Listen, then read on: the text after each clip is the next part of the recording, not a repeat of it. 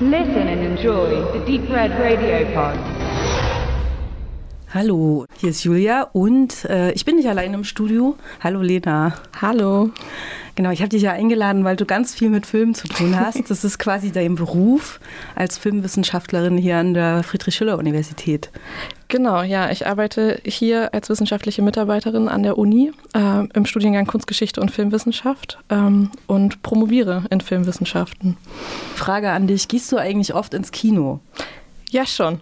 Doch, also Kino ist auf jeden Fall eine Leidenschaft von mir. Also nicht nur Film, sondern auch ins Kino gehen, weil ich immer finde, dass man im Kino doch einen Film auch nochmal ganz anders sieht. Ja, man ist nicht so abgelenkt, wie wenn man zu Hause ist. Und ich genieße das immer sehr, wenn ich einen Film auf großer Leinwand sehen kann.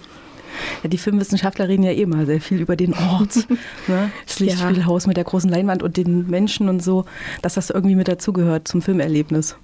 Genau, das ist natürlich auch was äh, ganz anderes. Man ist ja quasi in seinen Sitz ein bisschen gefesselt und äh, alles ist dunkel um einen herum und man kann es ja selber für sich schon vergleichen, wie man Filme im Kino guckt und äh, wie man sie zu Hause schaut. Ähm, ich weiß, dass du mittlerweile ja auch ins Podcast-Genre mhm. reingerutscht bist. Ähm, beim Katz Podcast. Genau, Katz, der kritische Filmpodcast, da bin ich jetzt äh, mit dabei und wir haben da ein Genreformat ins Leben mhm. gerufen. Sehr gut, also da wird man sozusagen noch ein bisschen mehr von dir hören können ja. und auch ein bisschen tiefer in die Thematik äh, Film einsteigen können, also falls euch das interessiert. Ja, ganz genau. Ja, wir sprechen heute über den Film Flea als Tipp von dir, Lena. Genau. Warum hast du den ausgesucht? Ich habe den ausgesucht, weil ich den so eindrucksvoll fand. Ähm, und weil ich den eigentlich gar nicht richtig auf dem Schirm hatte, bis der dann ähm, eine Oscar-Nominierung hatte und ich ihn dann irgendwann in der Arte-Mediathek entdeckt habe. Und dann war ich so, oh, ich muss den unbedingt gucken. Ähm, habe schon Spannendes von gehört und dann habe ich den vor kurzem gesehen und war total hin und weg, beeindruckt, ähm, hatte natürlich auch irgendwie ein bisschen die negativen Gefühle aus dem Film ähm, mit in mir, aber trotz allem fand ich die Machart auch so spannend. Also der hat irgendwie, hat er mich total bekommen, dieser Film. Mir ging es da ganz genauso. Also er steht auf meiner unbedingt Anguckliste wegen der Oscar-Nominierung und aber auch, weil dazu stand, das ist ein animierter Dokumentarfilm. Ja.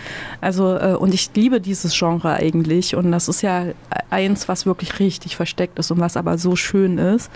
Ähm, in dem Fall hat man halt die Gespräche zwischen der Hauptfigur. Ich habe den Namen nicht ganz auf dem Schirm, weißt du es noch?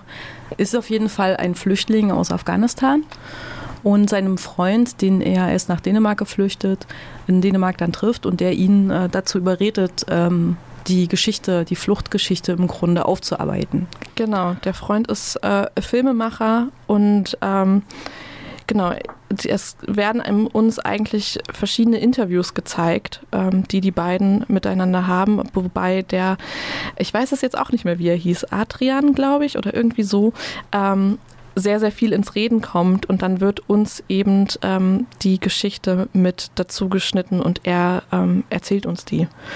Und das auch in zwei verschiedenen Animationsstilen, also immer wenn es sehr hektisch wird oder man einfach merkt, okay, hier ist jetzt unglaublich viel psychische Belastung bei, ähm, beim Hauptprotagonisten, dass man einfach ähm, dann in so eine Animation geht, die sehr schnell gezeichnet ist. Und das fand ich einen ganz spannenden Wechsel. Plus dann hat man immer noch mal ähm, Realaufnahmen mit drin, ähm, und das, ja, ich fand es einfach eindrucksvoll, dieser Umgang mit den verschiedenen Materialien ähm, und mit dieser Geschichte vor allen Dingen, also weil es eben eine Flüchtlingsgeschichte ist.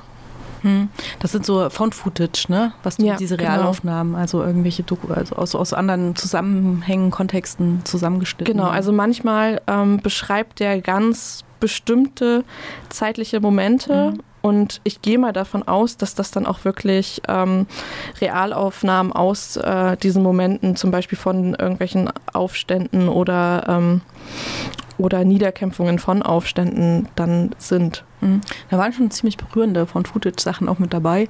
Ja. Vor allen Dingen auch immer auf so eine relativ personalisierte Ebene runtergebrochen. Also es war nicht so ein Gesellschaftsporträt, sondern immer, es waren unbekannte Menschen zwar, aber Menschen, denen Schicksale passiert sind oder Momentaufnahmen.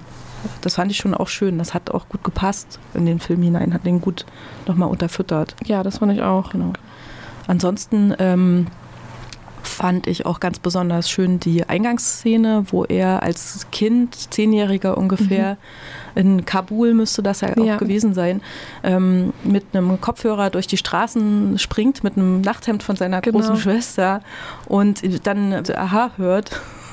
Und Total ein sehr glücklicher Moment für ihn gewesen sein muss, weil zumindest spürt man das in diesem Film. Ja, ganz genau. Und also er ist unglaublich fröhlich und glücklich. Man spürt ganz viel Leichtigkeit. Und ähm, auch Kabul wird uns als eine leicht leichte, fröhliche Stadt ohne ähm, Schwere eigentlich vorgest äh, vorgestellt. Und das fand ich ganz spannend, weil ähm, man hier aus seiner Sicht, man kennt eigentlich immer nur irgendwie die Kriegsgeschichten oder ähm, halt aus den Nachrichten, wenn dann irgendwie die Bundeswehr hinfährt oder wie auch immer. Ähm, es ist alles ganz negativ konnotiert. Und der Film hat es am Anfang geschafft, ein sehr positives Bild von dieser Stadt zu zeigen. Mhm. Und auch von dem Jungen natürlich. Also von der Lebens Lebensfreude des Jungen und die überträgt sich auch auf einen, finde ich. Hm. Ich denke ja vor allen Dingen die Animation hier ähm, führt daher, dass halt zu wenig wirklich originäres Material vorhanden ist, einfach zu dieser Geschichte. Ne? Ähm, aber ich mag das immer, weil du bei den Bildern, die gezeichnet werden, ja immer auch gleichzeitig das, was derjenige sagt, kommentiert mhm. wird. Und das passiert auch sehr oft, dass man gar nicht unbedingt das illustriert sieht, über das er gerade redet, sondern dass es auch gleichzeitig eine Interpretation darstellt. Genau, und es kommt noch dazu, dass der ähm, Filmemacher seinem Freund versprochen hat, dass er anonym bleibt. Mhm. Und dann hat er eben gesagt, die Animation ist der beste Weg dafür. So, und ich, er wollte eben nicht äh, einen Spielfilm draus machen, sondern er hat gesagt, ähm, das wird dokumentarisch. Das wird wirklich anhand dieser Geschichte erzählt. Und dann hat er die Animation gewählt, was ich einfach einen sehr, sehr schönen Weg finde. Ich hatte da noch eine Frage an dich, weil es gibt ja noch so Passagen in dem Film, die wirklich szenisch sind. Mhm. Zum Beispiel hat ähm, die Hauptfigur ja auch einen Partner, der ihn gerne heiraten möchte und so, so eine Schwulengeschichte, die dann noch mit aufgetan wird. Äh, und das sind immer Szenen, die da gezeigt werden. Ja. Oder wie er mit seiner Mutter in Russland in der Wohnung sitzt und die Soaps angucken im russischen Fernsehen. ja. Äh, was denkst du, ich habe es mir auf Deutsch angehört mhm. und da ist es sowieso alles synchronisiert. Deswegen denke ich mal, diese Interviewaufnahmen sind ja auf jeden Fall dokumentarisch. Aber mhm. was denkst du mit den Szenen? Hast du es im Original angeguckt? Und ich habe ich, ich hab auch in der Synchro mhm. geguckt. Ähm, bei Animationsfilmen mache ich das auch ganz gerne.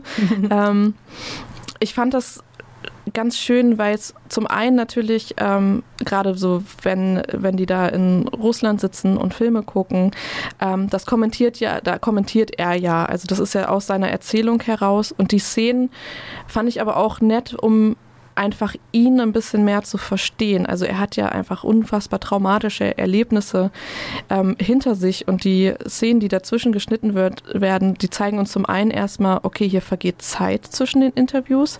Es gibt auch ganz am Anfang ein Interview, das ähm, bricht er ab, weil er einfach merkt, er kann noch gar nicht über seinen Vater sprechen. Ähm, und dann ähm, kommen Szenen dazwischen und wir sehen es, äh, also wir merken einfach, es vergeht Zeit und dann das nächste Interview startet dann damit, ähm, bist du jetzt bereit, über deinen Vater zu sprechen? Und man merkt einfach so, okay, ähm, in dieser Hauptperson findet einfach permanent immer noch auch ein Wandel statt und eine, gerade durch dieses Erzählen der Geschichte, eine Akzeptanz der eigenen Geschichte irgendwie und auch in gewisser Form ein Verarbeiten dieser Geschichte. Mhm. Deswegen fand ich auch gerade diese Szenen sehr nett, um zu sehen, was für ja, psychische Beeinträchtigungen hat das überhaupt auch ähm, weitreichend nach dieser Flucht noch? Und wie denkt er? Ich fand das auch äh, ziemlich cool an, an dem Film, dass du, dass er im Endeffekt sogar vor seiner eigenen Geschichte flüchtet, also mhm. immer noch irgendwie auf der Flucht ist, obwohl er schon lange dann in Dänemark angekommen war. Das fand ich schon einen unglaublich berührenden Aspekt vielleicht auch an dieser sehr persönlichen Geschichte. Ähm, wem würdest du den Film empfehlen? Eigentlich jeden. Tatsächlich, weil der so eindrucksvoll ist und ich glaube, weil der ähm, einem hilft zu verstehen, was es bedeutet, flüchten zu müssen, ähm, aber auch, weil der eben einem trotz allem eine Leichtigkeit irgendwie mitgibt. Und er ist nicht nur tragisch, sondern er erzählt halt auch, äh, er erzählt eine Komplettgeschichte im Grunde genommen. Es ist nicht nur tragisch, äh, klar sind die Momente dabei, ähm, aber ja, ich finde, der lohnt sich eigentlich für jeden, um ein bisschen Verständnis zu entwickeln, aber auch um schöne Animationen zu sehen. Also weil dies, der ist wirklich sehr schön gemacht. Ja, die Machart vor allen Dingen. Ja. Also nicht nur die Geschichte, aber beides in, in der Kombi ja. vor allen Dingen. Zu Recht nominiert gewesen. Genau, und ist jetzt noch, ich glaube, bis 28.07. in der Arte-Mediathek. Mhm.